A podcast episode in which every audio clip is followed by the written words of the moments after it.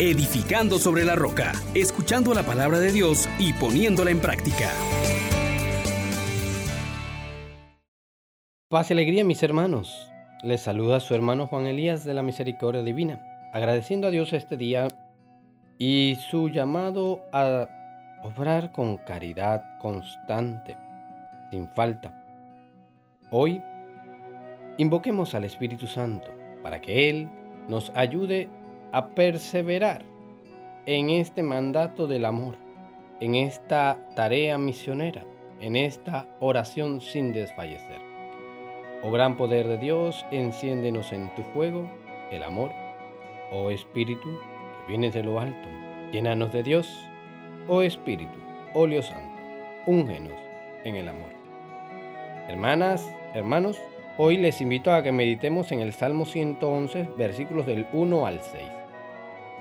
Dichoso quien teme al Señor y ama de corazón sus mandatos. Su linaje será poderoso en la tierra. La descendencia del justo será bendita. En su casa habrá riquezas y abundancia.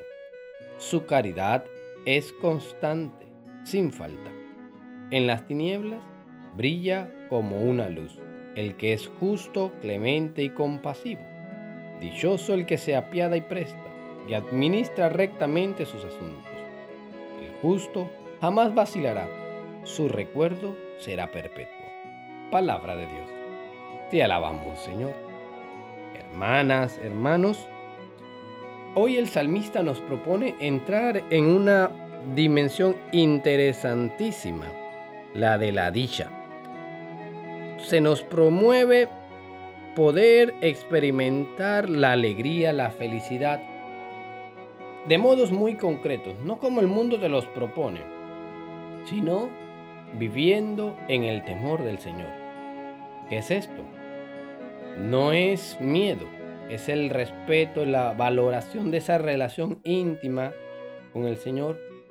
Si tú quieres ser feliz, entonces dedícate amar al Señor de corazón, guardando sus mandatos. ¿Cuáles? Amarle a Él sobre todas las cosas, con todo el corazón, con toda la mente, con todo tu ser. Y al prójimo como Cristo nos ha amado a nosotros, con una entrega total. Si tú haces eso, Dios te va a dar una serie de bendiciones, no como retribución, sino como consecuencia de que Dios es fiel. No es un comercio de yo hago para que tú me des, no, no. Él te ha dado todo y en respuesta vivimos en amor, siendo leales con Él. Él te ha de dar un linaje que pueda permanecer en la tierra. Él te quiere bendecir a ti y a tus descendencias. Si tú lo amas, tú lo eliges a Él, si estás en constante ocupación de darle la gloria a Él, si te esfuerzas por hacer de tu vida que en todo puedas colaborar con la obra de la salvación, que oras sin desfallecer, pidiendo el auxilio del Señor para que otros también le conozcan. Dios te ha dicho que si tú lo temes, que si tú amas de corazón sus mandatos, tu vida estará cubierta bajo su sombra. En tu casa habrá riquezas y abundancia. Su caridad es constante sin falta. Esto es importante, hermano. Quien ama al Señor provee también a otros de todo lo que le hace falta. Quien teme al Señor sabe que no puede pasar de largo delante del necesitado. Y es importante que tú entiendas que amar al Señor se debe traducir en obras concretas de caridad. En las tinieblas tu luz brillará como tú, como un resplandor total, como un lucero de la mañana. Caminar en la presencia del Señor significa también iluminar a los demás. Iluminar a lo que está a tu lado. Y otra característica importante de alguien que ama al Señor es que es clemente, que es compasivo, que es justo. Bien, tenemos que trabajar entonces en que si realmente amamos al Señor, en que si realmente le tememos, tengamos una caridad constante sin falta, que en las tinieblas brillemos como una luz y seamos justo, clemente y compasivos.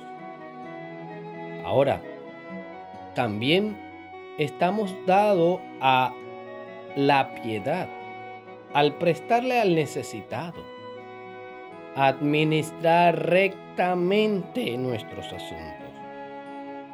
Y así estaremos labrando un recuerdo perpetuo aquí en la tierra y una gloria en el cielo.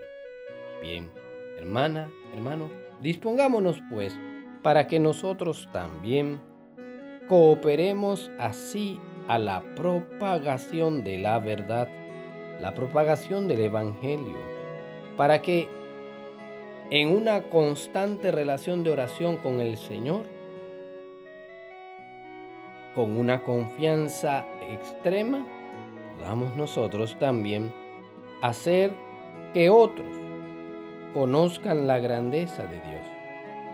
Digámosle pues a nuestro Señor que tenga misericordia de nosotros y que nos lleve por los caminos del bien. Dios omnipotente y eterno, luz resplandeciente y día sin ocaso, al volver a comenzar un nuevo día, te pedimos que nos visites con el esplendor de tu luz y disipes así las tinieblas de nuestros pecados. Que nos hagas caminar en una caridad constante sin falta, en esa dicha de permanecer unido a ti a través de la oración confiando en que tú nos harás todo lo necesario para cooperar también con tu obra de la verdad. Concédenos la gracia de ser siempre fieles a ti y a nuestros hermanos, socorriéndolo en cuanto podemos con nuestros bienes también. Amén, amén, amén. Bendiciones para todos. Les exhortamos, hermanos, por la misericordia de Dios, que pongan por obra la palabra y no se contenten solo con oírla.